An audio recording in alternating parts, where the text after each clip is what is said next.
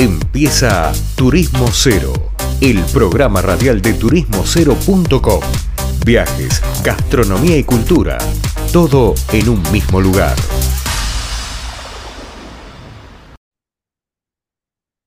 Bien, continuamos. Nos vamos moviendo acá luego de la pausa. Estamos en Turismo Cero Radio y va empezando fin de año, ya estamos a fin de noviembre y previo a los brindis y a los cierres de año y toda esa cuestión, y habiendo pasado las elecciones que tanto tiempo nos distrajeron, me gustaría ver un resumen, como ya hemos hecho tantas veces con quien va a hablar con nosotros, de qué es lo que pasó en este año vitivinícola, en el mundo enológico, vinos, bebidas, cócteles, cuáles fueron las tendencias, porque todos los años, y como sabemos, hay modas, hay costumbres, hay cosas que se van incorporando, cosas que no, y por eso yo la llamé a Guadalupe Pasos, que es una gran amiga de la casa, independientemente de que sea amiga personal, pero acá como columnista la tenemos bastante. Así que le voy a preguntar a ella, que sabe del tema, yo no sé de esto. Así que, Guadalupe, ¿cómo estás? Hola, ¿cómo están? ¿Todo bien? Bien, bien, ¿vos? Bien, acá, escuchando un poco esto de, bueno, de qué, qué lo que decías, ¿no? ¿Qué pasó en el año vitivinícola y demás? Em, la verdad que si hago un, balance de atrás para adelante, el, año comenzó bastante bien, con algunos problemas eh, con el tema de las heladas tardías y demás, que eso eh, en, en principio, en lo que fue el principio de año, el verano y demás, complicó un poco eh, la, la cosecha 2023 porque, bueno, muchas bodegas, eh, lo que es todo Mendoza, la Patagonia em, y algunos otros, eh, y San Juan, por ejemplo, fueron que fueron las más afectadas.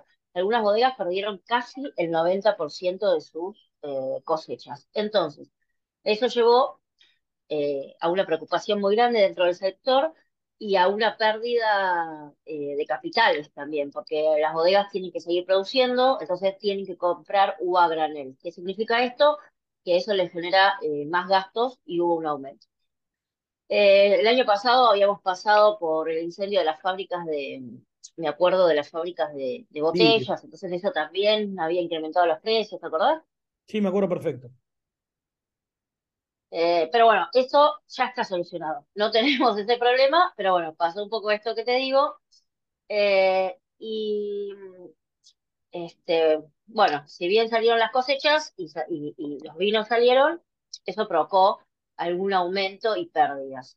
Eh, y ahora estamos con un tema de faltantes de cápsulas y corchos, porque son importados, y con el tema de la suba del dólar y demás, bueno, también se ve afectado el sector.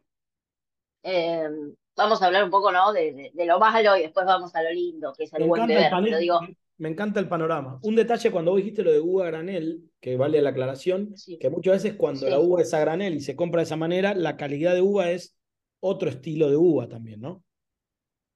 Sí, por supuesto, porque, a ver, tenés eh, bodegas que tienen sus, propios, sus propias uvas, o sea, vos siempre tenés algunas eh, bodegas que compran a granel y tienen también su propia uva y mezcla, o tenés eh, lo que se llama single vineyards, que son mm, las, las, ¿cómo se llama? Las cosechas de cada bodega especiales, de privadas, digamos, y de ahí salen los, los vinos ricos y demás que uno toma. Ahora, ¿qué pasa? Eh, si tenés que comprar uva granel, por supuesto que es otra calidad y no va a ser por ahí la misma fruta que eh, podría haber nada, en, otro, en otras añadas. Entonces yo creo que esto lo hablamos en el invierno un poco, di un consejo y aconsejé que compren vinos, compren vinos del 2022, del 2021, del 2020, compren y guarden, compren y guarden, porque serán más ricos vinos que los de este año, básicamente. Qué guay. Eh, eso, es como un panorama económico, ¿no? Esto es como el panorama económico, sí, sí. Y, pero bueno, después, eh, nada, la verdad que este año hubieron un montón de eventos de vino, eh, buenas, lindas cosas, cosechas nuevas, digo, bodegas cumpliendo años. Por ejemplo, ahora nos estamos acercando al Día del Vino Argentino, que es el 24 de noviembre, y la verdad que va a haber un montón de festejos desde la Cámara de, de Vinotecas, se va a hacer un festejo que se llama la Noche de las Vinotecas, donde todas las vinotecas del el país, es un, es un festejo federal del país y de Buenos Aires, por supuesto, eh, hacen distintas eh, festejos, ferias, degustaciones y demás. Eh, hubo algunas tendencias dentro de lo que es el mundo del vino con los vinos naranjos, las uvas criollas. bueno, eso también estuvo como, como algo lindo, ¿no? Este año. y en cuanto a otro tipo de bebidas, o sea, pasamos del boom de las cervezas artesanales, que creo que ahora ha decantado un poco, los gin, que calculo que bueno, cantidad... ¿Qué? Sí, vos fijate que eh, abrieron, digo, de las cervecerías que había, algunas están incorporando vino o, o lo que es el vino tirado también. Esa es otra, ¿no? Ya que me nombras las cervecerías, muchas cervecerías se tiraron al vino y el vino en canilla es una, algo que apareció este año también. Sí, el vino tirado en canilla, sí lo vi eso. Em, y después también, bueno, está lo que tiene que ver con las, el gin, la bebida gin, que se hace muy buenos en Argentina, pero también me da la sensación que a veces los argentinos nos sobredimensionamos, es decir, se pone de moda la cervecería y hay cervecería artesanal para tirar el techo, y ahora me da la sensación que hay demasiado gin para tanta gente que tome gin tonic. Y creo que va a pasar lo mismo, eh. va a decantar, ¿no? Pienso que sí, la verdad que, bueno, este 19 de octubre pasado fue el día del gin y una explosión de eventos de, de de, salieron marcas nuevas, tremendo. Digo, tenemos, por ejemplo, en la Patagonia, eh, que crece libremente el enebro y distintas eh, particularidades que, que llevan, que tiene el gin en su composición, que está buenísimo, pero sí, también pienso que hay demasiado gin. De hecho, muchas cervecerías también se pusieron a hacer gin. Eh, yo fui este año en el verano a la Patagonia y me sorprendió cuántas cervecerías estaban haciendo gin. Como cayó un poquito esto de la cerveza, digamos, ¿no? Sí, a mí me lo explicaron, me lo explicó acá en una entrevista uno que produce un gin muy bueno, que también produce cerveza, y me dijo que en el proceso son primos hermanos. Algo así me explicó y como lo natural es que cuando aprendas a hacer una muy buena cerveza, tengas mucha técnica para hacer un gin muy bueno. Esto lo repito, Lo repito de ignorante, ¿no? No, no, no, es verdad, es verdad.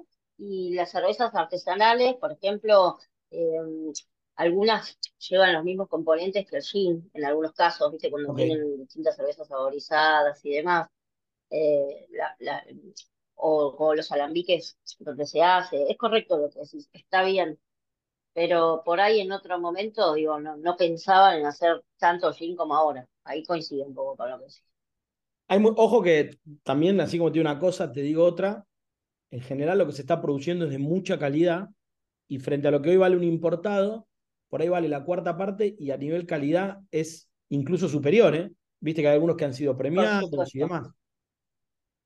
Sí, por supuesto. Eh, a mí me gusta mucho un gin eh, que se llama 500 noches, que es de un tipo que era un abogado y se puso a hacer gin en la pandemia y es de San Juan, es un tipo de San Juan y logró, Carlos Meyer se llama, y logró un gin espectacular.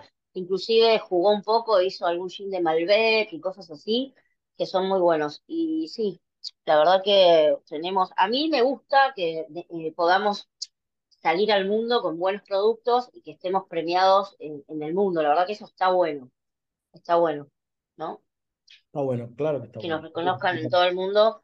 Este, por ejemplo, en la última, en la última eh, premiaciones de, los jeans, de International Wine Spirits Competition, hubo 25 destilerías argentinas eh, compitiendo. Entonces, digo, eso es lindo. Pero también ahí volvemos a lo que decíamos, que qué cantidad de gin que debe haber en este momento en Buenos Aires, en Argentina.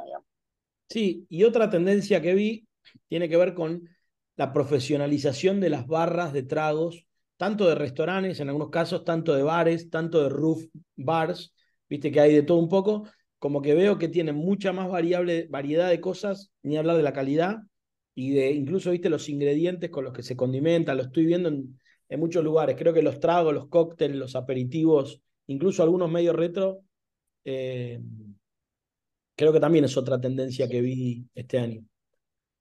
Eh, bueno, eso también va con un poco, las tendencias van con lo que pide el público, ¿no?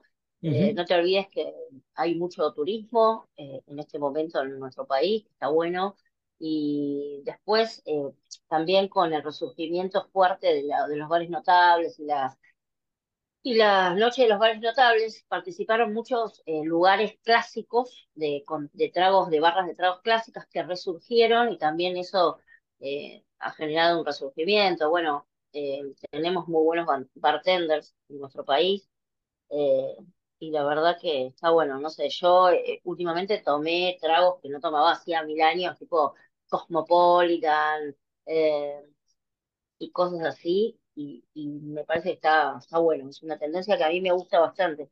Inclusive se sumaron los tragos con vino, que si bien estaban en, los años anteriores, tomaron mucha más fuerza también este año, hablando un poco de eso. Está bueno eso. ¿Y de cara al verano, crees que va a salir o hay tiempo para que salga algún otro tipo de producto o, o, estamos a la espera de algo que decís, no sé, tal uva que no se ve tanto, seguramente para el verano va a andar o para fin de año va a andar? No, para, eh, mira, yo creo que este año eh, la tendencia fue mucho el vino naranjo y la uva criolla. La uva criolla es la, la, la famosa criolla argentina, esa que crece por ahí que no es la cepa tipo Malbec o este, qué sé yo, Cabernet, no, es la uvita que crecía ahí, por ahí en, la, en los viñedos y se usaba para rellenar otros vinos, porque no todo lo, lo que es eh, de una sola cepa es 100% de esa cepa, no todo el Malbec es 100% Malbec, se mezclaba con otras cosas, en su momento con, con, uva criolla y ahora, eh, por ejemplo, los Michelini, los Zucardi, qué sé yo, pusieron en tendencia esta uva criolla y se sumaron un montón de otras bodegas. La verdad que está muy bueno, son vinos muy buenos, son suaves, tipo, eh, son tintos, pero con un más, más tirando a un rosado, más aguindados, son muy ricos, ricos para el verano, para tomar fríos, frescos. Eh, y bueno, yo creo que este fin de año va a ir con los espumantes, como siempre. No le veo, no, no, no, no encuentro una nueva tendencia, pero sí veo que va a ir con los espumantes. Sí, ahí, ahí estuve en una presentación hace un poquitito de un espumante hecho de uva torrontés riojana, que la verdad que parecía que era tremendo no solo por el packaging, la botella y todo, sino dicen que estaba pero increíble. Así que. Yo lo, creo porque además, bueno, la torrontés es nuestra cepa autóctona y original. La verdad que tenemos muy buenos torrontés. No sé de qué bodega era, pero ya que sea riojana me gusta, me gusta mucho lo, lo, que, lo que son los cultivos, las cosechas del norte, así que me imagino que debe estar muy bueno. Así es. Bueno, creo que hemos repasado de todo. No sé si hay algo de, que queda fuera de lo que hablamos, pero me parece que...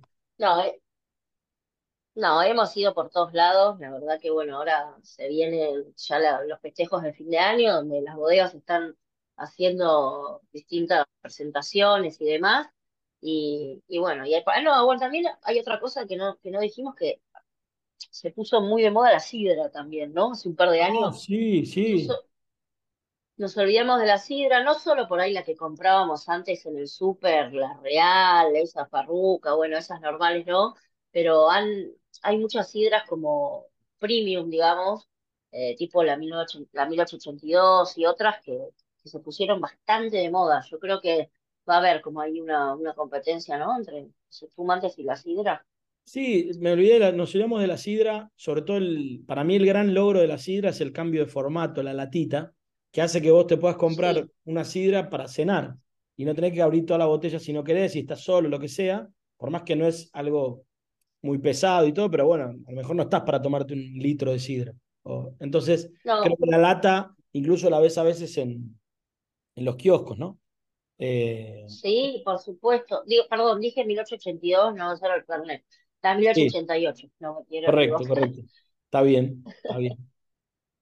Sí, no, la verdad que el... Eh, no, y además hay sidras de la Patagonia eh, bastante interesantes. Yo no soy muy fan de la sidra, la verdad que sí, por ahí soy muy fan, más, más, más me tiro más al lado del espumante, pero hay sidras muy interesantes que vienen de Patagonia, como vos dijiste, en lata, en botellas más chiquitas, tipo las cervecitas pequeñas, saborizadas, eh, sidra de pera, eh, que me pareció como bastante interesante.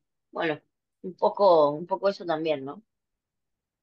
Está bueno ese. Me, había olvidado clarísimo el tema del coso y, un fenómeno que también no es menor es la cantidad de turismo en bodegas que hay ya por todo el país y que va a seguir habiendo y vamos a seguir viendo, ¿no? Que ahí se comunican y se juntan las dos puntas. Sí, el enoturismo ha crecido muchísimo, pero creo que también viene de la mano con el, con turismo externo. También los argentinos somos muy de ir a, hacer turismo interno, pero vino con, la llegada de los extranjeros y demás, se abrió un montón ese juego.